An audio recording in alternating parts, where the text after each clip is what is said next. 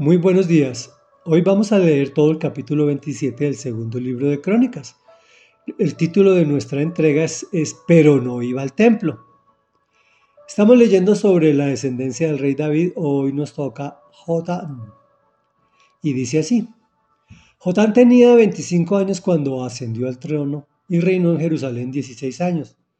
Su madre era Jerusa, hija de Sadoc Jotán hizo lo que agrada al Señor, pues en todo siguió el buen ejemplo de su padre Usías, pero no iba al templo del Señor.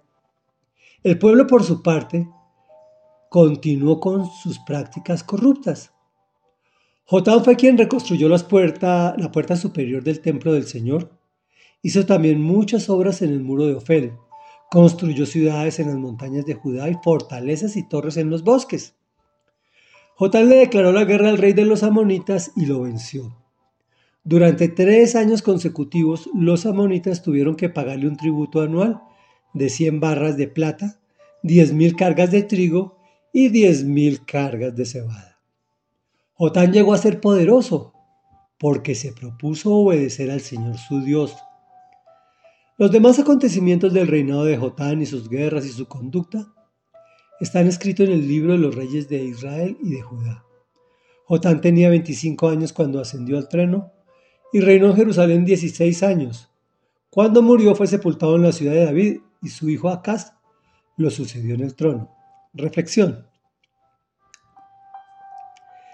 A, partir de la pandemia, que se desarrolló mucho la tecnología, eh, eh, decidimos o se comenzaron a presentar los servicios religiosos a través de Internet y de YouTube. Y nos acostumbramos a la comodidad de escuchar la palabra de Dios acostados en la cama, sentados, haciendo oficios en la cocina o en la casa. Pero eso no es lo que dice el Señor. El Señor dice que, que no hagamos como acostumbran muchos a no, no asistir al templo. La asistencia al templo es importante porque parte de, la, de la fe que profesamos conlleva nuestra relación con nuestro prójimo.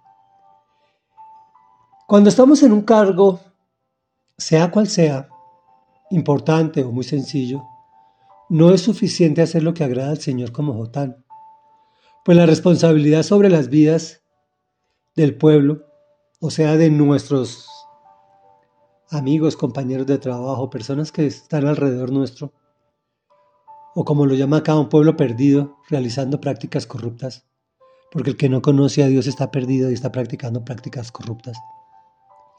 Esa responsabilidad recae sobre los que sabemos hacer lo bueno y no lo hacemos.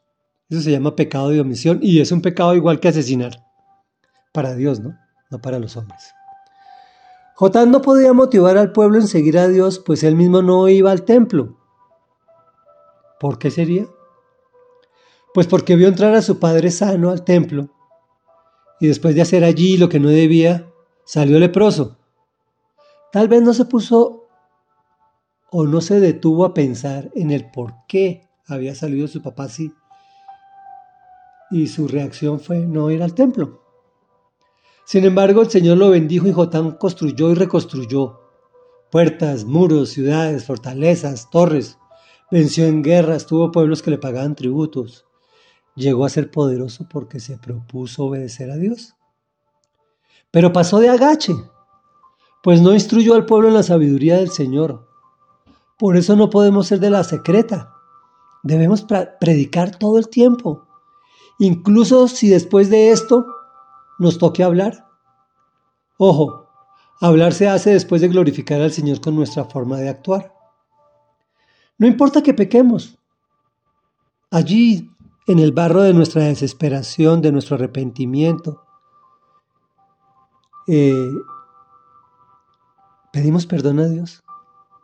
Nos paramos, lo glorificamos y seguimos esforzándonos en hacer lo bueno delante de sus ojos. Y Él lo ve con agrado. Oremos. Padre nuestro que estás en el cielo, amado Rey, Dios y Salvador, hoy venimos a ti en el nombre de tu Hijo Jesucristo, que fue el único que siempre hizo lo bueno delante de tus ojos. Nosotros, en cambio, así pecamos permanentemente.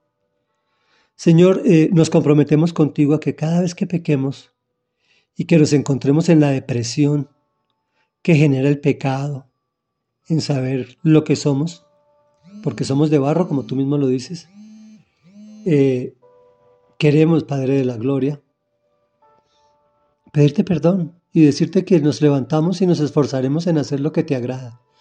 Y lo, te lo hemos pedido en el nombre de Jesús, en el poder del Espíritu Santo, al Padre Dios Todopoderoso. Amén y amén.